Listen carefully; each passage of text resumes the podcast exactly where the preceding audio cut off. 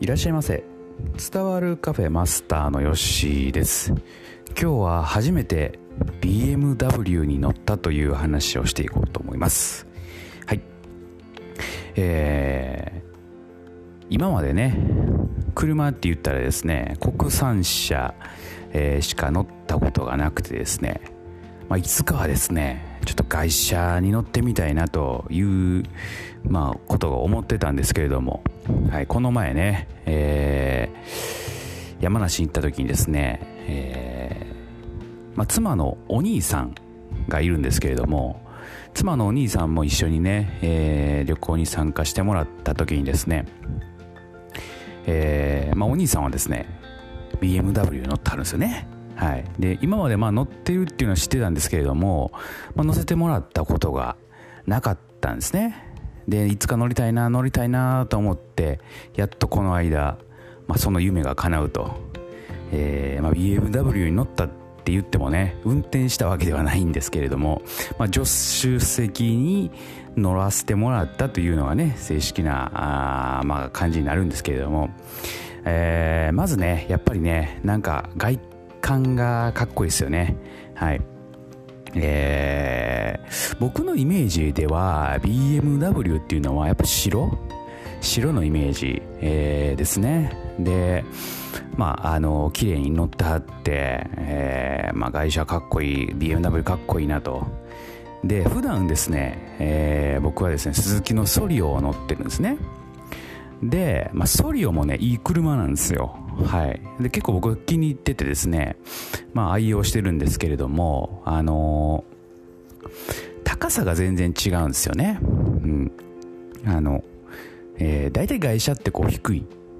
ね、えー、やつで、まあ、ソリオとかはすごいこう目線が高くなっていると。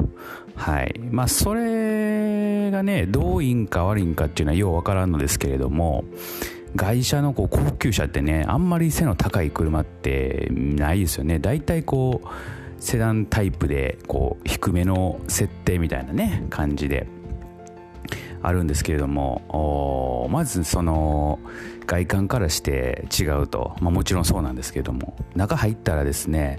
えーまあ、助手席シート乗り込む時ですよね、えーまあ、ちょっと低く設定してあったみたいなんですけどもすごいこう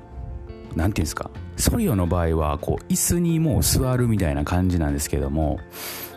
えー、BMW に乗った時はなんかこうソファーにこう座るみたいなね、えー、感じでちょっと低めにこう設定されているみたいなね、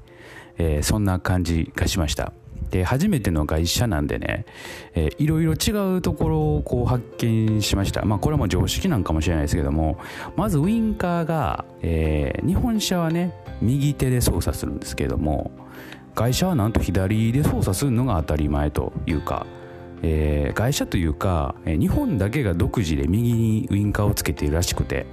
はい、もう他の国ではですね左のウインカーが当たり前と、うん、日本の常識っていうのは、えー、世界の非常識と言われる、えー、ことがありますけれども、まあ、やっぱりそういうことところでも出てるんだなというふうに感じました。はいでまあ、内装とかはね、まあ、グレードによって違うんかなと思うんですけれども、えー、まあ、やっぱりねこう外車のイメージというか、えー、ちょっとこうねいいようにボタン一つにとってもちょっとこうおしゃれになってたりとかね、うん、しますね。であと、えーまあ、お兄さんミッションを乗られてたんで、えー、ギアがね6速まで入ると。はい。で僕教習所で、えー、ミッションの免許取ったんですけども教習所以来ミッションの車は乗ってないと。はい。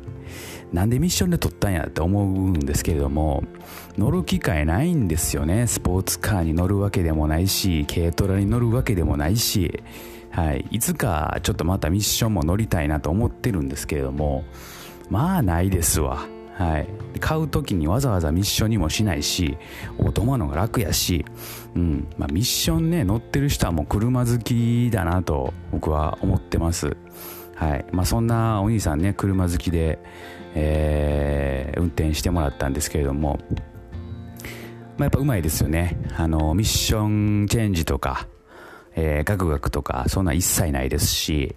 えー、なんていうんですかね。もう流れるようにこうね変えていくこうギアチェンジ。はい、すごく、安定した、えー、高速のね旅、えー、いたしました。はい。まあいつかね自分でちょっとね、えー、なんかね高級車でも運転したいなと。もちろんあのレンタルですけれどね。はい、まあ、正直あの車自体あまりもう魅力を感じてないんで、えー、もう正直手放したいぐらいやなと思ってるんですけれども、まあ、たまに乗るぐらいならね、はい、いいかなと。思いますし、まあ、レンタルでねなんかそういうちょっとこう高そうな車をレンタルしてね、えー、一日ちょっとこうなんかあ買い物とかねドライブとか行ってみるっていう、まあ、そういうスタイルでも十分楽しめるんじゃないのかなと思いますしはい。えー、まあ、車ね自動化されていくということで、まあ、これから、えー、自動車産業は一体どうなっていくんかとかね。いろいろ、まあ、車の中でちょっと話したりもしたんですけれども、まあ、とりあえず僕は人生初めて BMW に乗ったというお話をいたしました。やっぱりまあまああの良かったですね。はい。そして、えー、鈴木のソリオも素晴らしい車だなというふうに改めて認識いたしました。そして、えー、いつか車を手放すという決意もまた固まったと。はい。まあ、そんな旅の道中そんなことを考えておりました。はい、